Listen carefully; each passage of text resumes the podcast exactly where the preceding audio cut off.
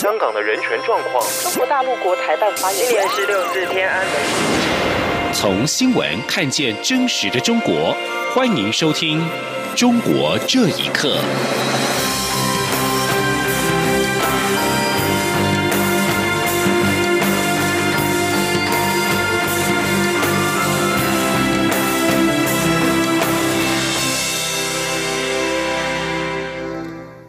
听众朋友们，晚安，欢迎收听《中国这一刻》，我是李自立。中国全国人大会议将审议港版国安法，引发国际关注。民进党中执会今天针对中国全国两会延期进行专案报告。兼任党主席的蔡英文总统才是指出，香港情势值得台湾更加关注，台湾支持香港自治的决心不变，也没有外界所言的有切割问题。记者刘玉秋的报道。中国全国人大会议将审议港版国安法，引发港人强烈抗争。民进党中执会二十七号邀请中央警察大学公共安全系教授董立文，以中国全国两会的研习为题进行专刊报告。发言人严若芳会后转述，兼任党主席的蔡英文总统听取报告后的才是指出，香港现在正在发生的事情，以至于中国现在的一些作为，确实值得台湾更加关注。而针对香港情势，蔡总统在会中也强调两个原则，包括力挺香港争取自由民主的决心不变，也绝无切割问题。严若芳转述说：“我们对于香港的自由民主。”人权自治的支持是不变的，对于香港人的照顾的决心也是不变的，并没有外界所言的切割的问题。无论情势怎么走，体制如何修改。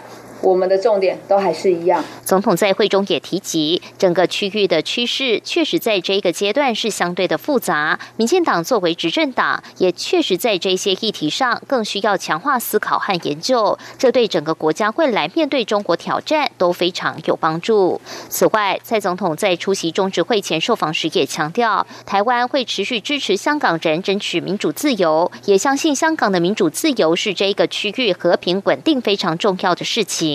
因此，政府会开始讨论如何强化协助香港人。中央广播电台记者刘秋采访报道。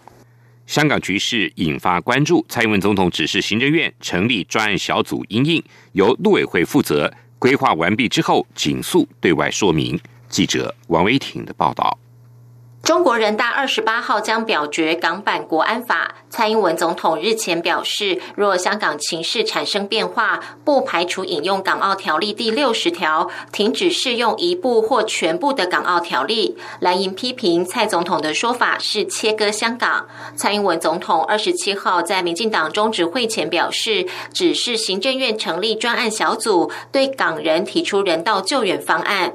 对此，行政院发言人丁仪明指出，政府十分关心香港的局势和香港人民的处境，府院随时掌握最新状况。他说，行政院筹组香港人道援助行动专案小组，并由陆委会尽速完成规划后对外说明。丁仪明说：“呃，蔡英文总统与苏贞昌院长呢，今天早上达成共识，将由行政院筹组香港人道援助行动专案小组，那由陆委会负责规划。”希望陆委会在最短时间内提提出规划，并尽快向社会大众说明。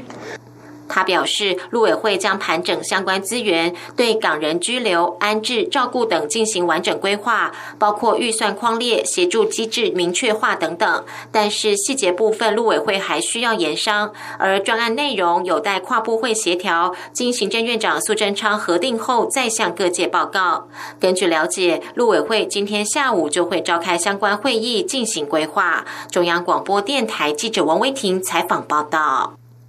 香港立法会今天恢复对国歌条例草案进行二读辩论，网民号召支持者今天罢工、罢课、罢市，以及包围立法会和瘫痪交通，以示抗议。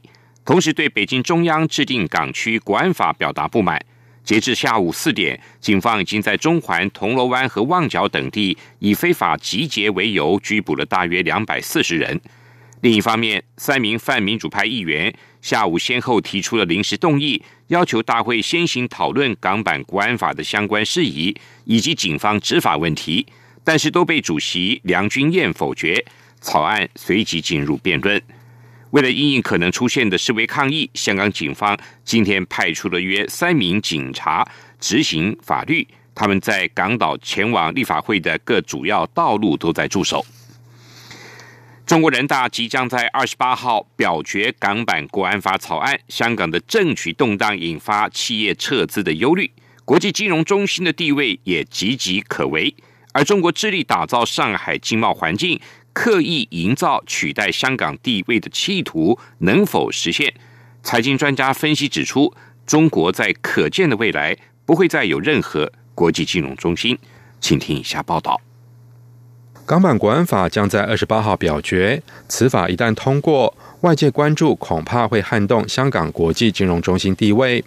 同时，根据中国国家高端智库中国综合开发研究院跟英国智库集团共同发布的《二零二零全球金融中心指数》，上海首次晋升全球第四，超越香港，仅次于纽约、伦敦跟东京。上海是否有可能取代香港成为国际金融中心，也备受关注。台湾经济研究院国际事务处研究员邱达生受访表示，种种迹象显示，中国当局有计划以上海取代香港金融中心地位，甚至可能牺牲香港。自由亚洲电台报道。曾经任职香港财经媒体多年的节目主持人王健认为，上海作为区域金融中心没问题，但是距离国际金融中心还很远。他说：“区域性金融中心没问题啊，你住长三角、珠三角。”搞金融中心没问题啊，但是你要做国际金融中心，你就做不成。为什么？国际金融中心要做三，你那都是几筐土。王健认为，要作为国际金融中心，必须具备四大条件，包括股票、基金等金融基础设施建设、可信赖的法律体系、自由的资金往来跟货币系统，以及完全自由的资讯流通跟新闻自由。王健指出。中国在第一项有六十分，其他都为零分。他跟预测，中国未来将不会再有国际金融中心。另外，美国国家安全顾问欧布莱恩表示，中国提出的港版管法可能引致美国制裁，并且威胁到香港金融中心地位。而美方是否会启用《香港人权与民主法》制裁支持立法的中国官员，或是取消香港独立关税地位，目前还不明朗。不过，乔治华盛顿大学政治学博士李元表示，美国已经无法改变北京当局的决定。消灭香港民主运动对中共来说是捍卫政权生死存亡的问题，任何经济损失也在所不惜。以上新闻由央广整理报道。俗称武汉肺炎的 COVID-19 的病毒起源究竟是不是武汉华南海鲜市场？中国官方的说法一改再改。中国国家疾控中心主任高福一月份表示，病毒来自于华南海鲜市场的野生动物，但是近日受访时却改口了，说在华南海鲜市场的动物样本中没有检测出病毒。这番言论引发外界争议，有民众表示，官方又在转移病毒的源头，其实原因只有掩饰两个字。请听一下报道。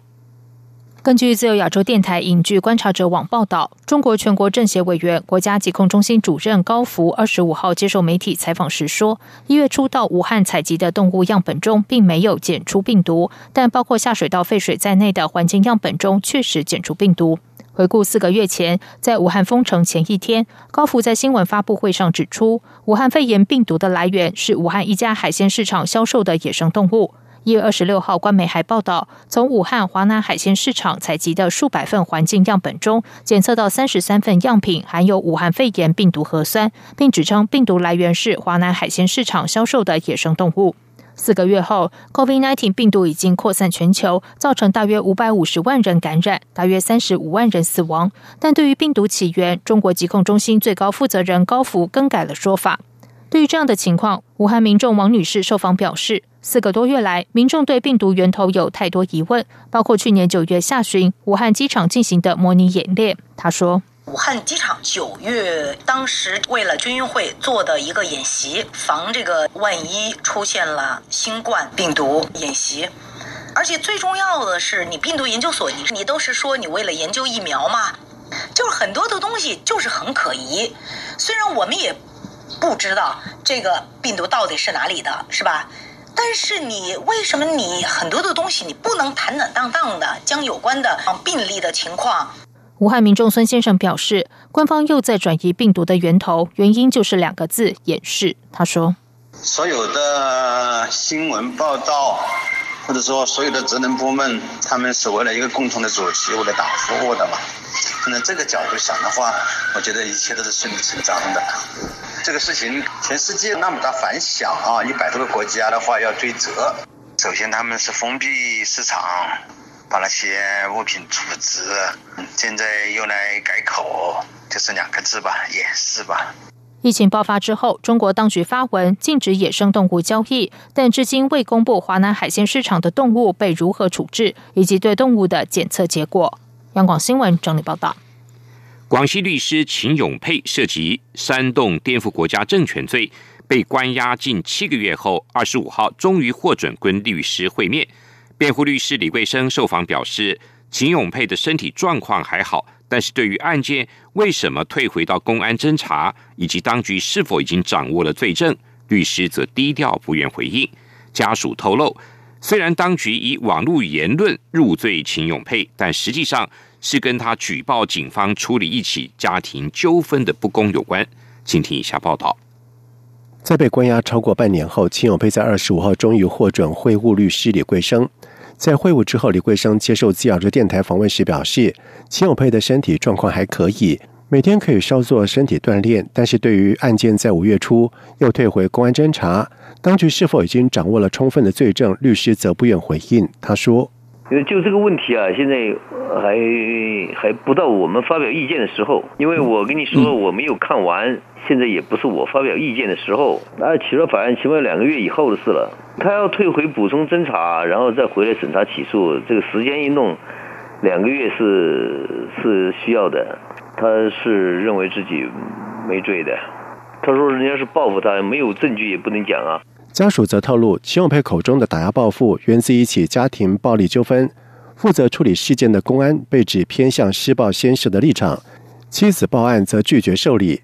而公安局长不仅没有惩处立场不公的公安，还大力拔擢他升官。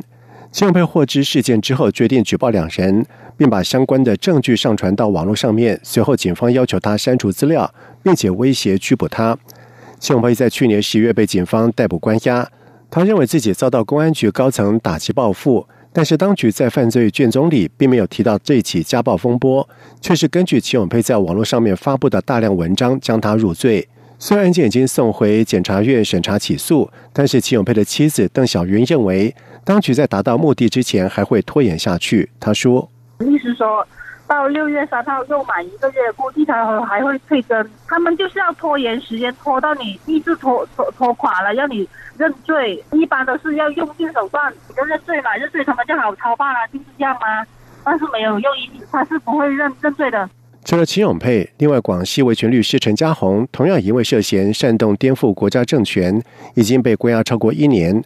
外界也认为，当局逮捕秦永佩跟他长期声援陈家宏有关。央广新闻整理报道，影音网站 YouTube 的用户发现，在影片下方的留言中，如果有像是“共匪”或者“五毛”等贬损共产党的用词，就会在十五秒钟内遭到删除。YouTube 发言人二十六号坦诚，似乎是系统出了错，但是已经展开调查。他表示，这个问题不是修改政策的结果。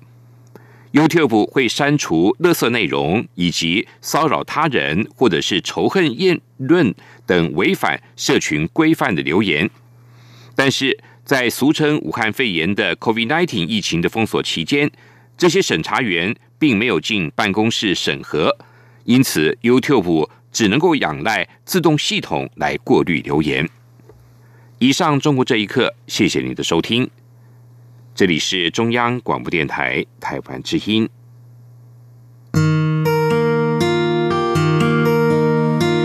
无限的爱向全世界传开